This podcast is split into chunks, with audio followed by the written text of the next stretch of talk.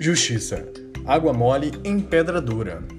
A Força Tarefa da Lava Jato do Ministério Público Federal de Curitiba ofereceu nesta segunda-feira, dia 14, nova denúncia contra o ex-presidente Lula, o ex-ministro da Fazenda, Antônio Palocci, e o então presidente do Instituto Lula, à época Paulo Okamoto, pela suposta prática do crime de lavagem de dinheiro.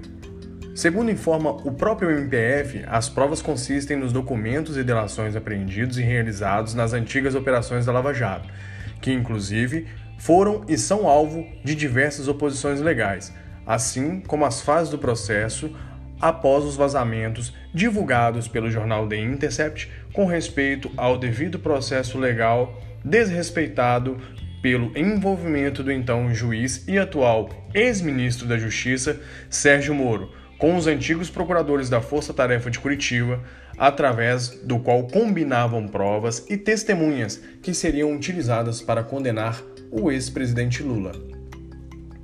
A nova acusação consiste em e-mails que fariam alusão à suposta orientação de Marcelo Odebrecht para alocar os recursos como propina, mesmo que muito embora fossem recebidos de forma legal além de outros recibos da operação, que destinou o total de 4 milhões de reais ao Instituto Lula, devidamente comprovados e declarados, além de uma planilha de Excel cujo nome previsão parece ter causado certa estranheza aos investigadores, que devem desconhecer o planejamento de contas a receber através de planilhas, razão pela qual os diversos documentos encontrados na 24ª fase da Operação Lava Jato foram classificados como potenciais provas de uma possível confusão que os investigadores denominaram como patrimonial.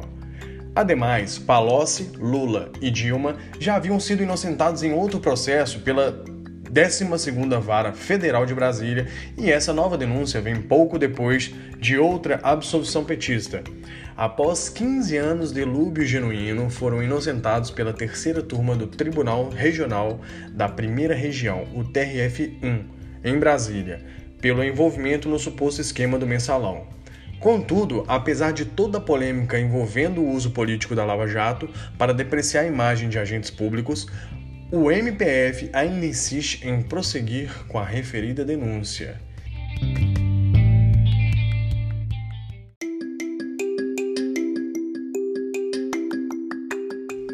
Meritocracia foi deflagrada nesta segunda-feira, dia 14, a Operação Hipócrates, pela Polícia Federal. A operação consistiu no cumprimento de mandados de busca e apreensão, além de bloqueio da conta dos investigados por comercializarem vagas falsas no curso de medicina da Universidade Federal de Minas Gerais.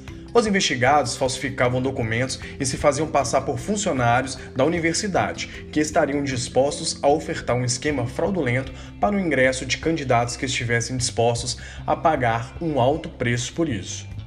Ocorre que o suposto esquema era somente uma invenção para atrair pessoas mal intencionadas que, ao se depararem com a ausência de ingresso, mesmo que de forma fraudulenta, buscavam ainda informações junto à universidade para saberem o porquê não haviam sido aprovados, sendo que já haviam pago o valor requerido.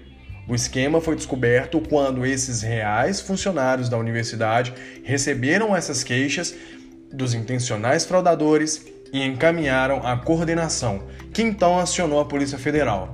O preço pago pelos espertalhões ludibriados? 300 mil reais em cada caso. Os demais estelionatários, se condenados, poderão cumprir até 20 anos de prisão.